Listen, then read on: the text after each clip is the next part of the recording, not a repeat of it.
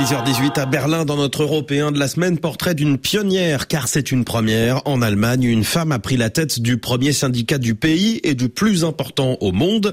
Christiane Benner est le nouveau visage d'Ig Metal. Bonjour Julien Chavannes. Bonjour Julien, bonjour à tous. Dans une industrie allemande en crise et face à la montée de l'extrême droite, sa feuille de route est d'ores et déjà bien remplie. Oui, IG Metal, c'est plus de 2 millions d'adhérents et beaucoup de métallos à 80% des hommes qui manient la fraise ou le fer à souder dans les usines.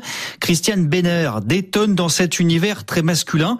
Elle a débuté comme secrétaire multilingue chez un fabricant de machines avant de monter un à un les échelons du syndicat. Elle a été élue lundi dernier à la tête d'Ig Metal lors du congrès du syndicat à Francfort. Nous demandons un État actif, un gouvernement qui avance ensemble et de façon déterminée, et des employeurs qui remplissent la mission qui leur a été attribuée par la Constitution, selon laquelle la propriété va de pair avec une responsabilité. Christiane Benner, qu'on entend qui a été élue avec un score impressionnant, impressionnant, 96% des voix, on imagine qu'elle est populaire. Populaire, oui, auprès de ses troupes, mais aussi au-delà des frontières de l'Allemagne. La française Caroline Blo est tombée sous le charme. Elle est secrétaire fédérale CFDT Métallurgie en charge de l'Europe et nous l'avons appelée à Francfort où elle a assisté à l'élection de Christiane Benner. Je l'avais croisée à plusieurs reprises lorsqu'elle était déjà vice-présidente. Elle dégageait déjà une belle énergie, euh, une envie de faire les choses. Là, je l'ai Enfin, moi, je l'ai trouvée très forte et euh, elle a une super énergie, vraiment. Elle est très charismatique. Et devenir la, la première femme à la tête d'Ig Metal, on imagine que ça n'a pas dû être facile. C'est vrai qu'à 55 ans, cette ancienne handballeuse a eu l'habitude d'être la seule femme dans un monde d'hommes, une force de caractère forgée dans son enfance, comme nous le raconte Michael Dreyer. C'est un avocat allemand spécialiste en conflits sociaux. Christiane Benner a montré toute sa vie qu'elle pouvait gagner des combats et qu'elle était prête à travailler dur. Elle vient d'une famille à faible revenu, elle a dû aider sa mère dès son plus jeune âge.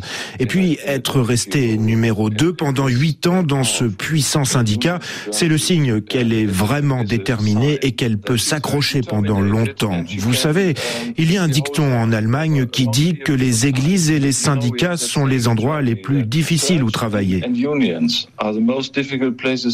Et Julien, Christiane Benner est aussi une personne personnalité très politique. Elle veut réduire les écarts de salaire, mais Christiane Benner a aussi un combat plus politique contre l'extrême droite. Elle est membre du parti d'Olaf Scholz. Alors quelle est sa proximité avec le chancelier allemand? Et est-ce que c'est une chance dans son rapport de force avec le gouvernement? Écoutez ce qu'en pense l'avocat Michael Dreyer. En tant qu'adhérente du SPD, elle peut appeler le chancelier Olaf, et c'est déjà une proximité. Mais bien sûr, c'est un avantage qu'elle soit membre du SPD. Et puis, Olaf Scholz va l'écouter attentivement parce que si vous n'écoutez pas Ig Metal, vous aurez des problèmes.